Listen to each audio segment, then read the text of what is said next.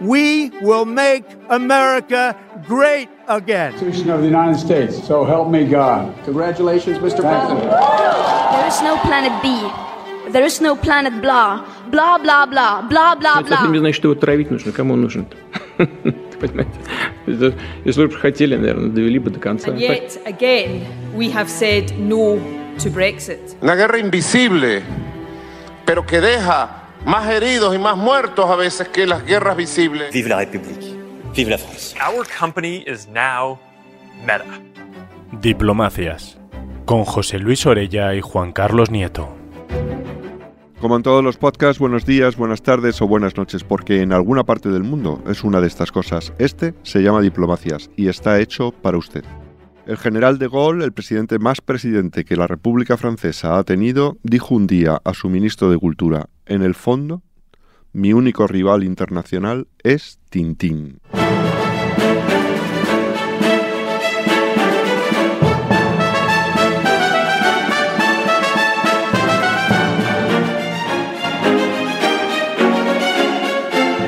El cómic del joven reportero internacional del tupé amarillo es una ventana para asomarse al mundo. Desde los años 30 a los 70 del siglo pasado, Tintín visitó en sus viñetas 17 países reales, 5 imaginarios, en 4 continentes. Sin contar con su viaje a la Luna, los tintinólogos, sí, hay tintinólogos, calculan que hizo más de un millón de kilómetros.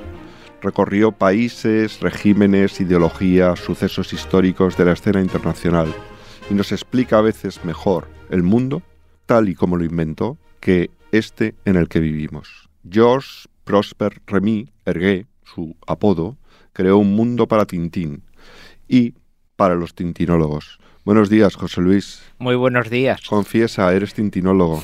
Hombre, siempre, no he llegado a la primera línea, pero bueno, ahí me conservo en la segunda. ¿Ser tintinólogo es como ser hispanista? Hombre, podemos decir para que le admitan los adolescentes de época, es una manera de volver un poco a la juventud perdida. Cuéntanos, ¿quién es Tintín? Bueno, Tintín es un reportero eh, que vive en ese mundo especial que creó Hergé y a través del cual se puede de- decir que se analiza y se descubren los acontecimientos reales e históricos que se acometieron en el periodo de entreguerras, incluso por encima de los puntos en la Segunda Guerra Mundial entre líneas y especialmente durante la Guerra Fría, pero a través de ese mundo del cómic y aparentemente con un lenguaje que exclusivamente es para jóvenes, pero que en realidad luego los adultos descubrían que había más eh, agua en profundidad de lo que en realidad parecía que había en unos cómics que entre comillas eran solo de entretenimiento juvenil. Incluso infantil. Vamos a poner centrado un poco el asunto. Eh, Tintín nace en 1929, el hermano de Hergé, en Bruselas, en, en Bélgica. Hergé vive toda su vida en Bruselas. Los años 30, pues son unos años que empiezan a ser convulsos. Y nace en el seno de una pequeña revista dirigida por un, por un sacerdote católico, ¿no? Sí, el, el padre Vales. Sí, la revista se llama El siglo XXI y al estilo de los periódicos antes, también los que nosotros hemos vivido, pero ya no, para la generación Z, eh, tenía un pequeño suplemento que llevaba las tiras de Tintín, del cómic, que se llamaba El Pequeño Siglo, ¿no? Como el- la revista se llamaba El siglo XX, ella se llamaba El Pequeño Siglo. Y ahí es donde Tintín empieza a, a publicar lo que en nuestra infancia hemos siempre visto como álbumes, porque nosotros no hemos visto las tiras, ¿no? ¿Quién le encarga y por qué a Tintín dibujar, eh, a Tintín, no, perdón, a Hergé, eh, aunque hay ciertas identidades entre ellos, ¿quién le encarga a Hergé dibujar a Tintín? Hombre, es el, el padre Vales el que quiere, ¿no? Un poco ta- también captar, ¿no? Ese, ese público juvenil.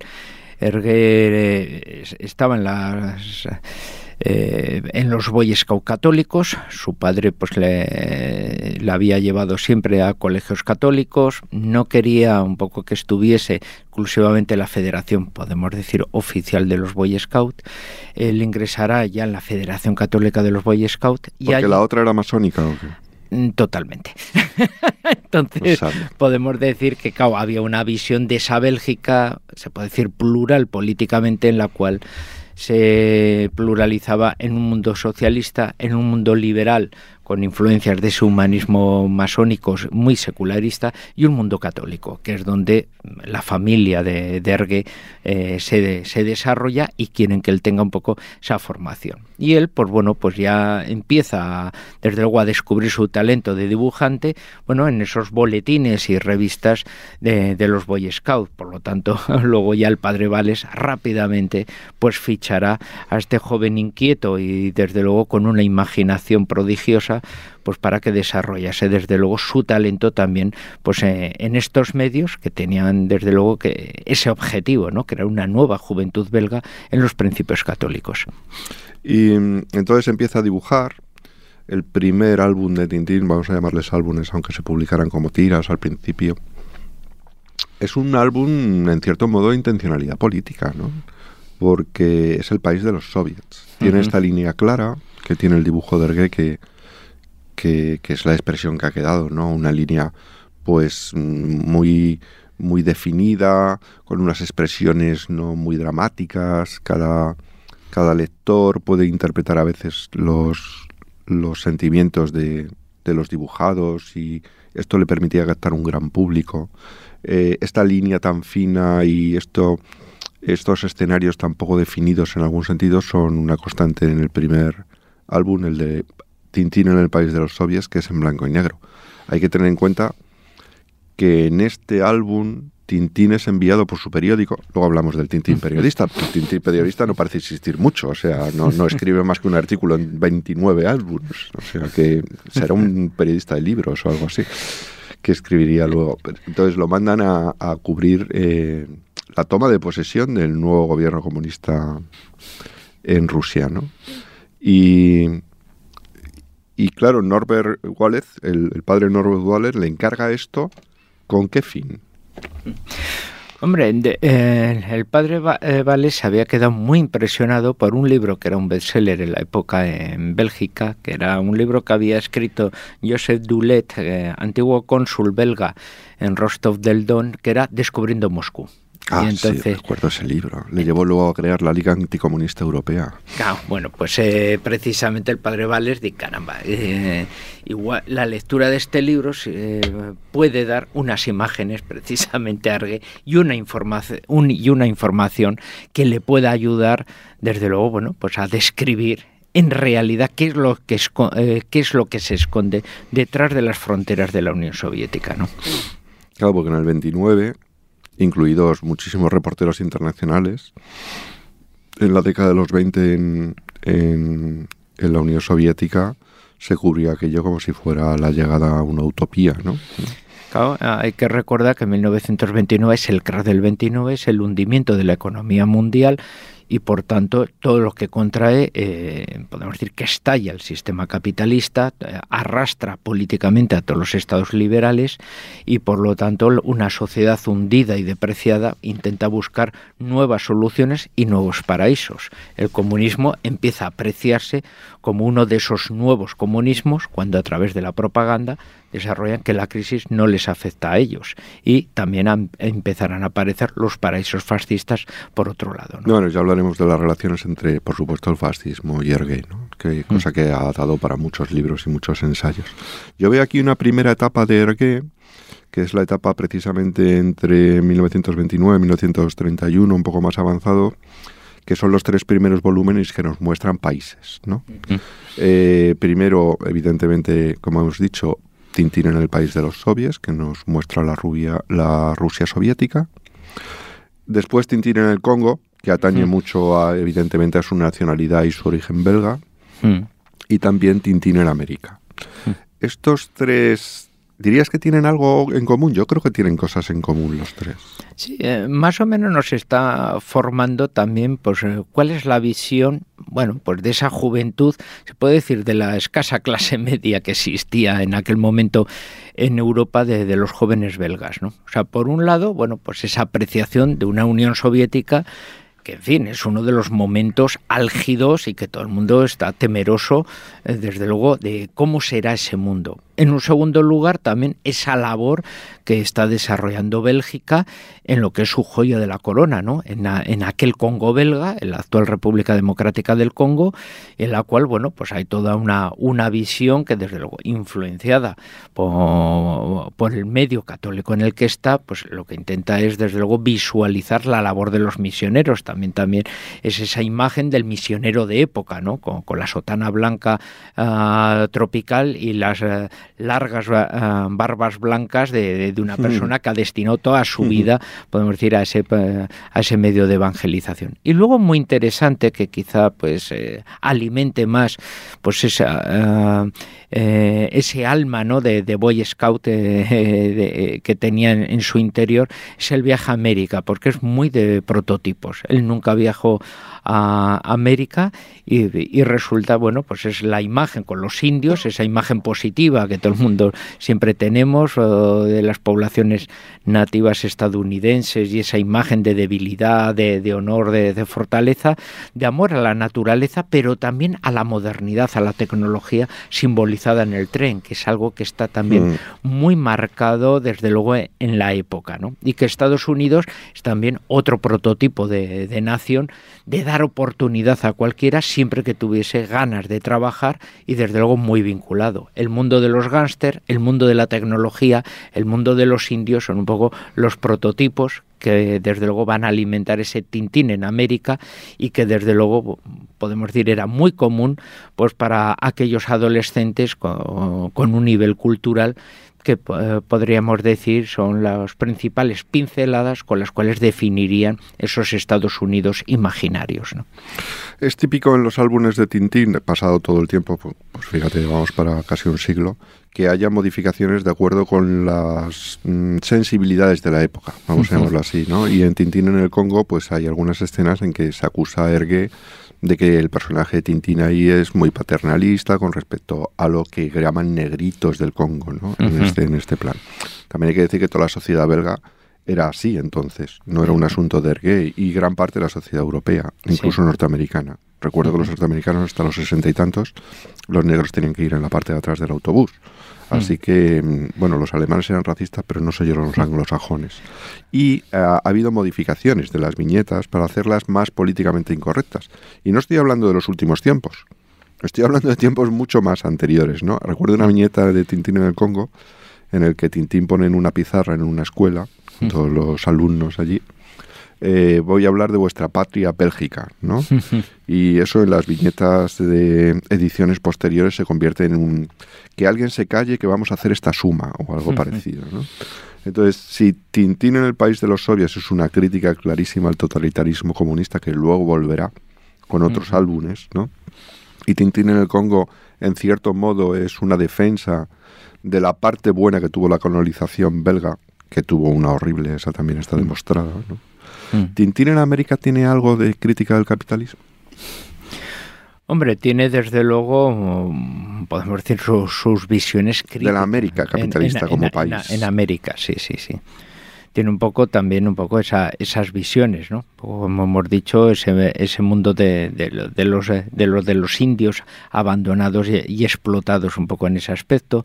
También ese mundo de las ciudades con ese mundo gangsteril y esas relaciones, podemos decir, con con, un mundo empresarial como con grandes intereses eh, que, provoca un poco ese sentido de crítica. Estamos hablando un poco de esas 1929 un año, curiosamente, pues eh, eh, tres años antes era cuando habían concedido la nacionalidad estadounidense a los indios.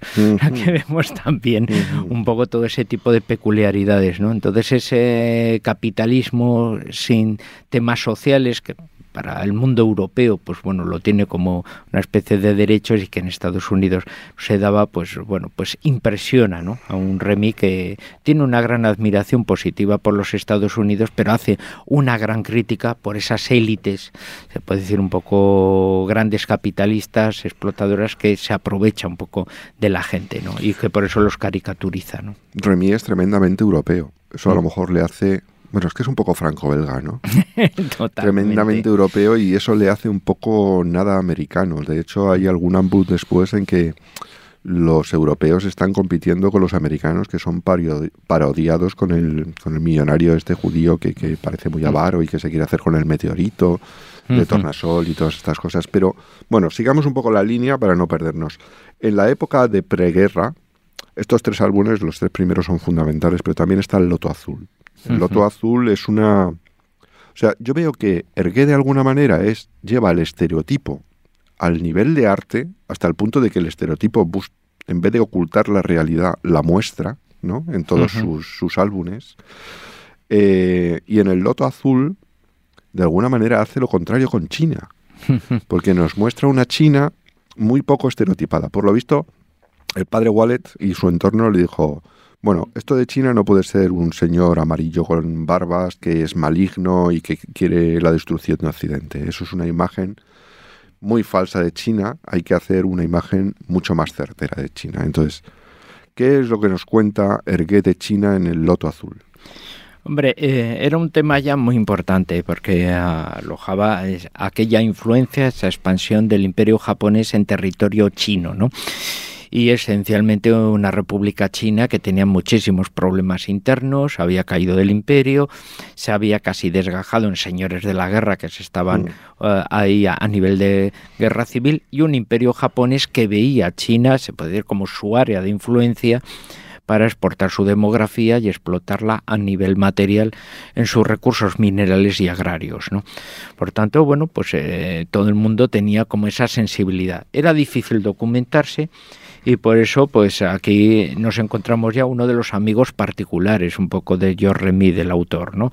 que es un, eh, un joven que que le van a presentar el padre Vales, que es eh, Chan Chong-yen, que es un estudiante de Bellas Artes eh, en la Universidad Católica de Lovaina, ¿no? Un estudiante chino que será el que le proporcione esa información, esa documentación y por eso el Loto Azul sobresale un poco sobre las otras. Sobresale eh, porque tiene una fuente humana, ¿no? Ahí Mientras que en la otra parte era el National Geographic, los reportajes de Paris Match, eh, todas estas cosas. En este caso es una relación que incluso se convierte en una amistad personal. Eso es, que luego incluso y al final de su época volverán otra vez a, a verse, ¿no? Entonces, claro, aquí ya es diferente. Tiene un testigo vivo, puede entrevistarse con él, puede quedar eh, en los cafés bruselenses, podemos decir, para, para entrevistarle y sacar una información que no puede sacar de las revistas ilustradas o en visitas al, Museo Arqueológico, etcétera, ¿no? Que eran un poco las fuentes. O sea, es una China mucho más presente, mucho más viva, la que Ahí está, refleja, totalmente. También es verdad que parece ser que es una de las que, además de tener la fuente humana, que era su amigo, eh, Cochrane, también se documentó mucho más que las anteriores. Es el Tintín que empieza a documentarse mucho sobre las escenas de, de, sus aventuras. ¿no? Eh, en esta época prealemana, a mí hay una época, para mí es la más divertida, desde luego. ¿eh? ¿no? la, la lucha de los totalitarismos, que ahora veremos en el cetro de Otocar y en y, las repúblicas bananeras sudamericanas de la oreja rota. ¿no? Eh, aquí es donde empieza a haber países ficticios. Hasta entonces los países eran reales y entonces me gustaría repasar un poco cómo eran los países ficticios de, de Tintín. Tintín tuvo eh, cinco países imaginarios. En estos que he hablado últimamente, de las repúblicas bananeras, está la República de San Teodoro, Y hay que empezar aquí a hablar de que siempre existe un paralelismo real, tanto los personajes como los países, como los regímenes, como las ideologías, ¿no? En, en Tintín. Entonces, los tintinólogos siempre han jugado a decir quién es quién, eh, cuándo es cuándo, eh, cómo es cómo, mm, y tenemos aquí a la República de San Teodoro, que por supuesto no existe como país oficial, pero que es Bolivia, claramente es Bolivia. Y la República de Nuevo Rico, que se parece muchísimo a Puerto Rico, como puede verse realmente no es Puerto Rico, es Paraguay. ¿no? Y el conflicto en el que están, que es un conflicto por recursos naturales y minerales, es un suceso histórico real que es la guerra del Chaco. ¿no? ¿Nos puedes explicar un poco esto? Bueno, la guerra del Chaco llama mucho la atención porque es donde se visualiza la perfecta guerra económica, ¿no? El Chaco es una zona muy, de, muy desértica, que a nadie le apetecía tenerla y por eso también las fronteras entre ambos países estaban muy difuminadas porque no había interés ciertas prospecciones descubrieron que podía tener igual recursos petrolíferos. Por lo tanto, bueno, pues una de las eh, eh, principales petrolíferas eh, tejanas, pues rápidamente fueron pues a, al, gobierno boliviano a pedir desde luego esos derechos de extracción.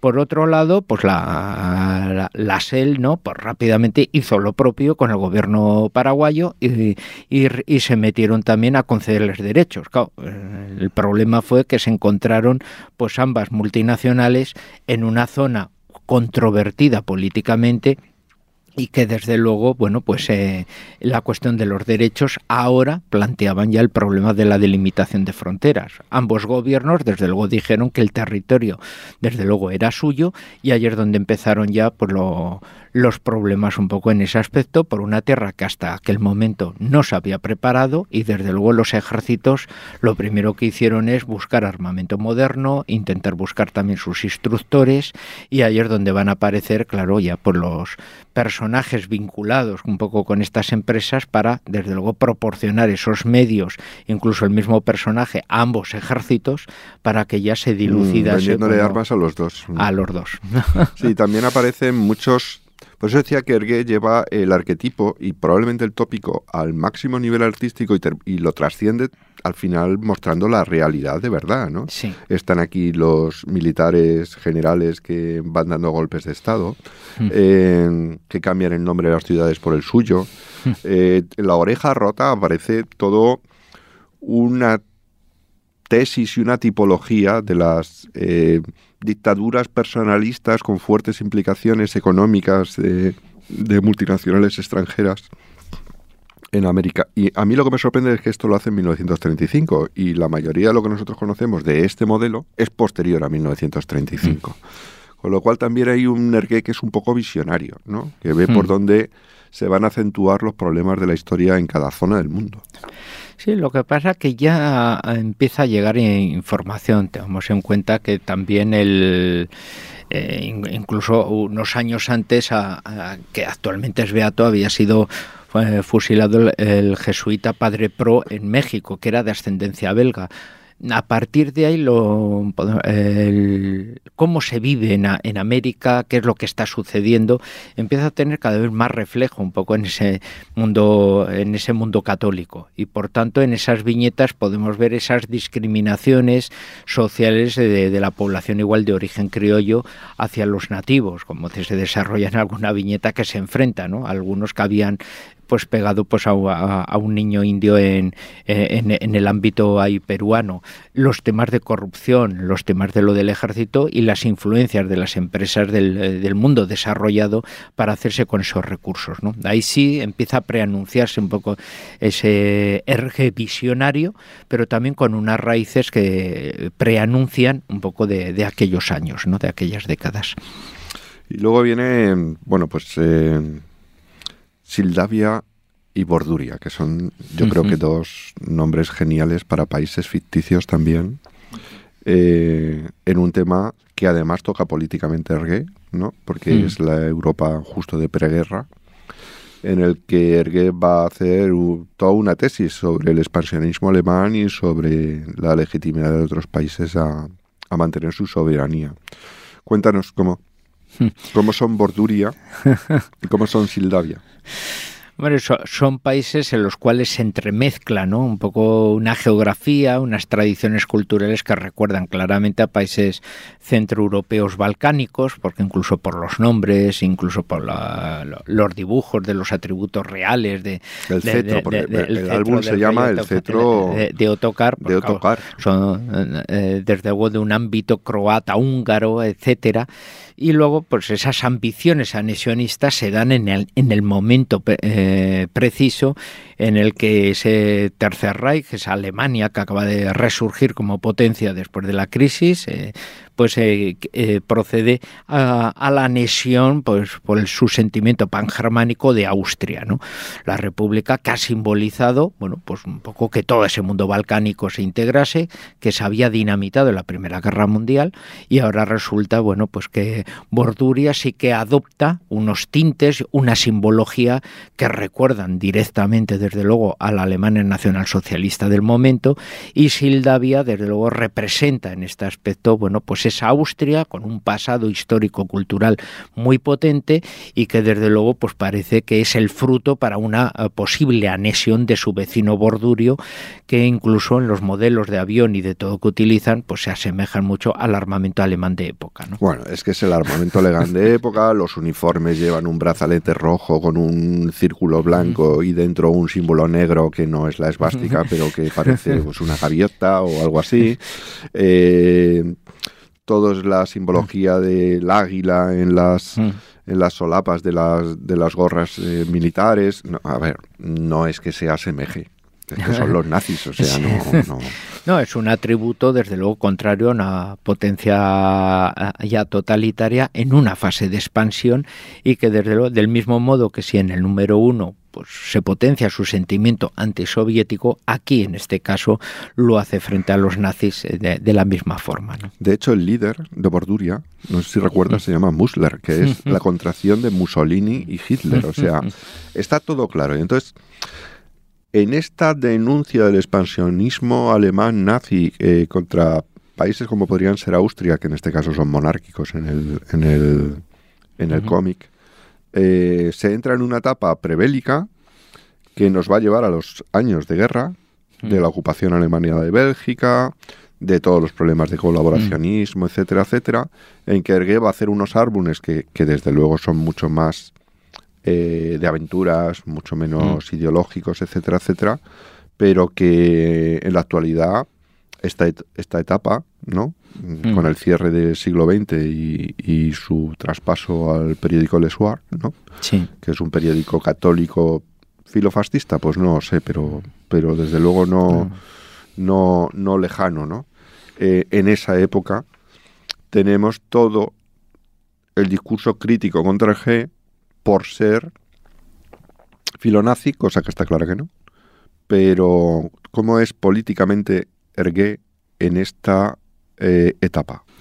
Vamos a ver, eh, es una, es una persona claramente de, eh, de, derecha, que se diría, y de principios católicos, y que en aquel momento simpatiza con un movimiento que se llama el resismo, en lo cual hay que detenerse y explicar un par de cosas para evitar, por lo que siempre ha sucedido, que es un poco las confusiones ideológicas también de un resismo evolutivo.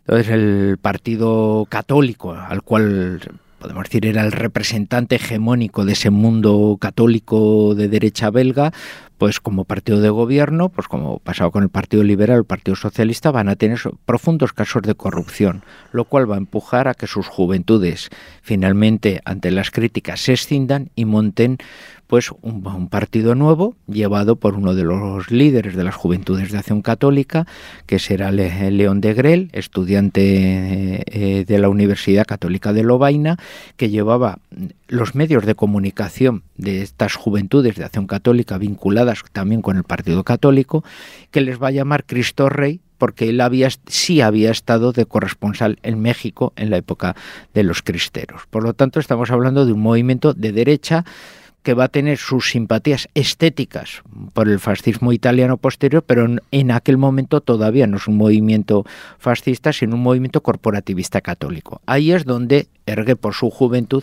tiene unas ciertas simpatías por un movimiento que agrupa a su generación que es anticorrupto y que postula, bueno, pues un poco algo muy semejante a otros movimientos que se han desarrollado en España o en Polonia, etcétera, en ese momento. La particularidad es que luego, ya durante, durante la ocupación, la Segunda Guerra Mundial, este partido es el cual evolucionará ya posiciones claramente ya de fascismo e incluso ah, por haber sido detenido de Grel y enviado a, incluso a un campo de concentración a Francia, cuando sea liberado por los alemanes, se prestará a una política colaboracionista con el dominante alemán, lo cual ya, podemos decir, condenará a muchos que habían formado parte de este campo resista y que luego posteriormente se irán igual desligando con el tiempo. Pero en esta época, en la época en que hmm. de Grell se nazifica, podríamos llamarlo así, o se vuelve colaboracionista, pues claro, Ergué es amigo suyo y entonces Ergué se aparta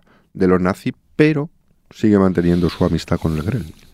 Sí, es una amistad así humana y él, pues claro, también para sobrevivir, como hacían la mayoría, pues va a colaborar. El suerte, tengamos en cuenta, es como si estaríamos hablando también como del ABC, o sea, es una de las marcas periodísticas más importantes del momento. Sí, otra, como el ABC con Franco. eso, otra cuestión es que adopta una posición, podemos decir, de supervivencia por las leyes de censura de las autoridades militares alemanas de dominio y él mm. eh, vive ahí, ¿no? Entonces sí se mantienen esas relaciones eh, personales, pero como decimos, con una pluralidad un poco de ese mundo resista, de eh, colaboración dentro del partido, otros que se salen y colaboran, e incluso otros como Xavier de, de Grune, senador resista, que monta un grupo de, de oposición a, la, a los dominantes, ¿no? que, le, lo, que denominará el grupo La Falange. ¿no? Sí, hay un libro que se llama, lo habrás leído, Tintín con camisa negra, que hace el análisis ideológico de las relaciones de Tintín, etcétera, etcétera, y concluye que sus vinculaciones son más personales las de Ergué con aquellos que terminan nazificados y que en principio no lo eran, que, que una adhesión ideológica, que además luego él, bueno, pues pone en su sitio al final de su vida, ¿no? Es el mundo, es el mismo mundo periodístico de comunicación un poco católico en el cual se habían ido formando todos, ¿no?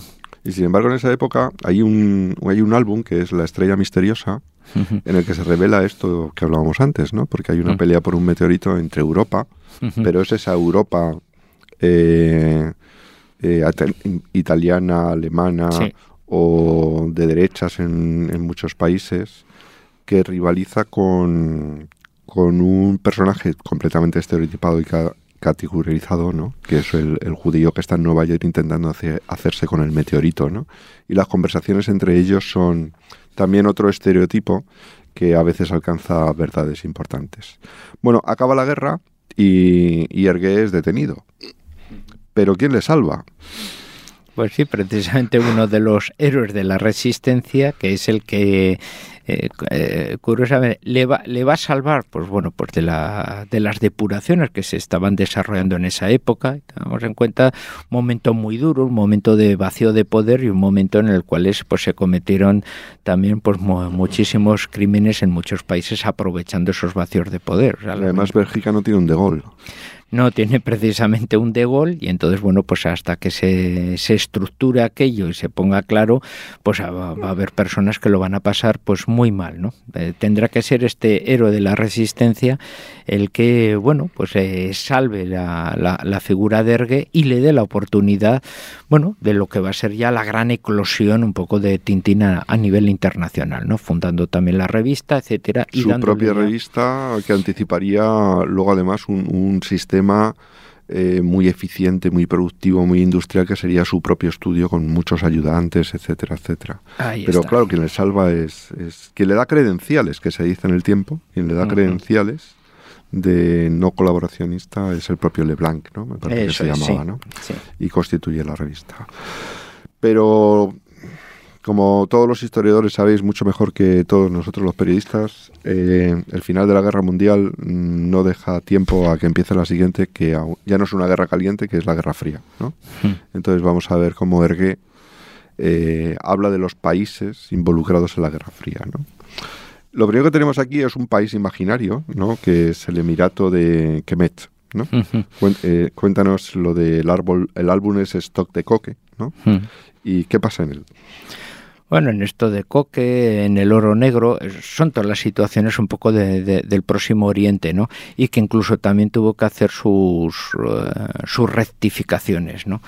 poniendo también un país imaginario árabe, pues cuando era el, mandato británico de Palestina y sustituyendo pues luego posteriormente, bueno, por los guerrilleros del Irgun, por, otros personajes y la gendarmería árabe, pues a los soldados de la Legión Árabe del Reino de Jordania, ¿no? Pues salen todos, ¿eh? O sea, salen todos y es un reflejo, claro, de los primeros problemas de eh, después de la Segunda Guerra Mundial, la proclamación del Estado de Israel, los problemas de la descolonización, la aparición de los países árabes, la potencia del petróleo que va a dar a esos países árabes e incluso, bueno, pues ya los, el tema del tráfico humano, de los esclavos, etcétera, ¿no? O sea, saca una variedad, desde luego, de temas que, que empiezan, desde luego, a vislumbrar, bueno, pues que ya no es el mundo europeo, sino que, desde luego, el protagonismo acaba de romper las fronteras y estamos en un mundo globalizado, internacionalizado, donde, desde luego, los intereses de otras áreas empiezan a cobrar una gran importancia, ¿no?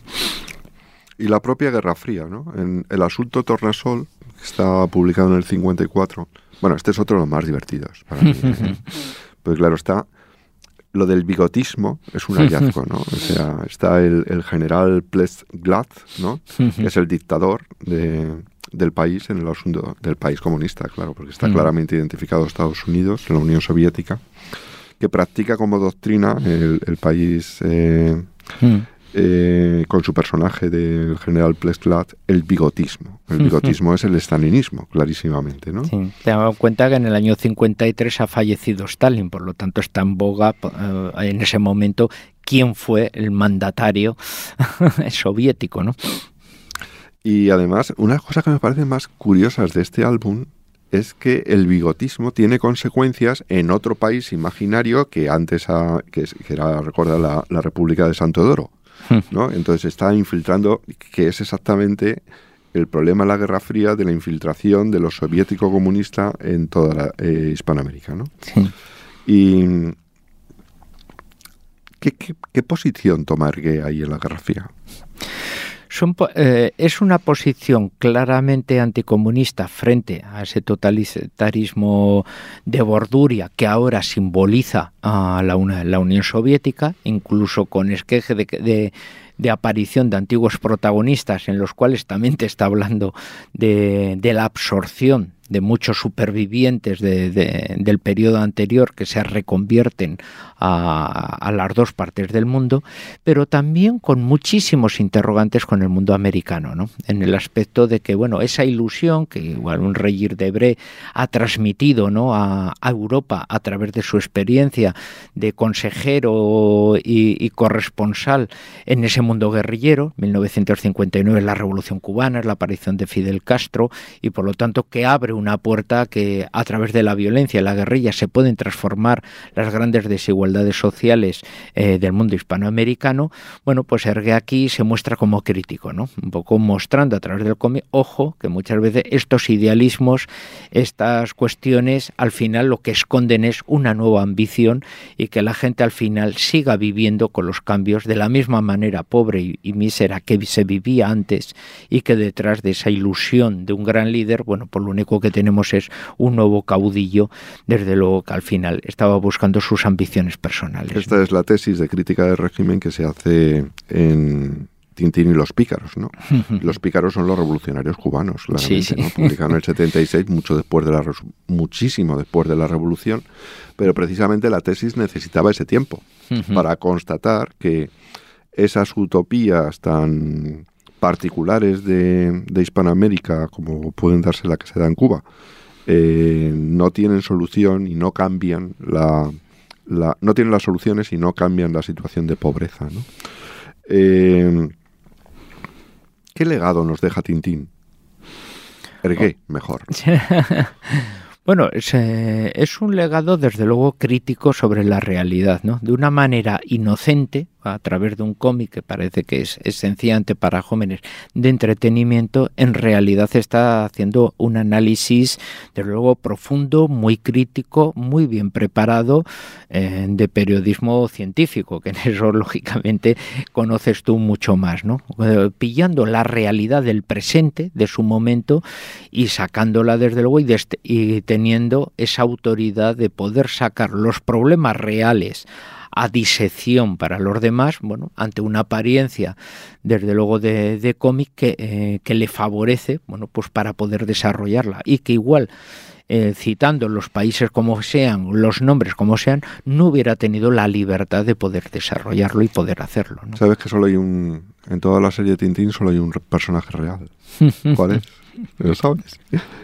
Al Capone. Ah, es, el único personaje real que aparece en, en, todos los álbumes. Sí, los demás tienen variaciones de, de nombres, como pasa con, con Basil Zaharov, etcétera, en los cuales. ¿Quién era Basil Zaharov? Es uno de los comerciantes de armas que en la oreja rota, eh, podemos decir, vendiendo armas a viceversa. Está basado incluso en el dibujo, se puede reconocer las fotografías en las cuales él se basó. Era el director ejecutivo de la Casa Vickers, un hombre de estos del Mediterráneo, bajo el cual se esconde pues posibles orígenes eh, judíos, armenios, griegos, o sea, podemos decir... Como el gran villano, que tiene un nombre muy griego. Yo no sé por qué tiene un nombre tan griego el gran villano. ¿Por qué? ¿Porque, es arma, porque está relacionado con el armamento y eso los scouts les sentaba fatal o qué?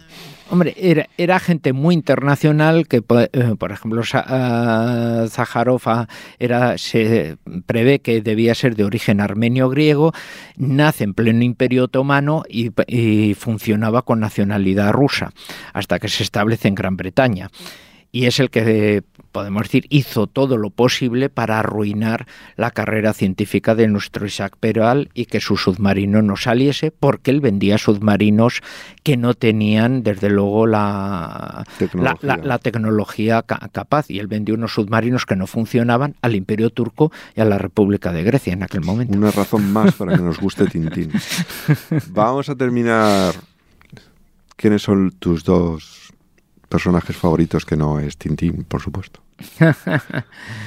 Hombre, desde luego eh, el capitán Jado, que es una persona muy humana, ¿no? Es su principal amigo, es de la gran, de la gran lealtad y es el que proporciona, bueno, pues eh, aparentemente con su brutalidad, bueno, pues un aspecto de, desde luego muy humano, muy de caídas, que siempre lo tiene ahí y además incluso con unos insultos que tienen mucha profundidad, como el de Bachi Basuk, en el cual pues señala lo que eran, claro, las milicias irregulares eh, musulmanas musulmanas albanesas de los Balcanes. O sea, un, insulto que resulta que tiene todo un tratado detrás de lo que quiere decir un poco en ese aspecto. ¿no? Entonces, bueno, es un hombre, desde luego, que lo vemos como uno de los personajes, desde luego, propio, o la propia pues, Blanca Castafiore, que, que desde luego siempre aparece como un elemento secundario y al final se transforma mm, eh, eh, en una de las grandes soluciones que parece que no está presente, pero siempre está y al final final libra y favorece una solución positiva al gran problema, ¿no? Pues yo, eh, Milú, Milú es mi personaje favorito porque siempre está ahí, pero nunca comete un error. Y, bueno, ahí sale un poco la vena techi friki científico porque Tornasol es un absoluto personaje. Está basado en un científico si ves la foto es que son idénticos. ¿eh? No podemos mostrar la foto en un podcast, pero no sé qué tal es que son absolutamente idénticos. Eh, Auguste Pivot, me parece que se llama, que es un científico francés, porque Hergé estaba muy al día también de los avances científicos. Bueno, creo que hemos dado un buen repaso a el planeta Tintín a través de sus países y que nos ha enseñado algunas cosas sobre política internacional a través de un cómic para niños, lo cual no deja de tener mucho mérito. Muchas gracias, José Luis. Pues nada. Muchas gracias, Catherine, por estar en el sonido. Ha dicho que sí. Hasta la próxima. Diplomacias es un podcast de la Universidad CEU San Pablo para el debate, con la colaboración de la Academia de la Diplomacia.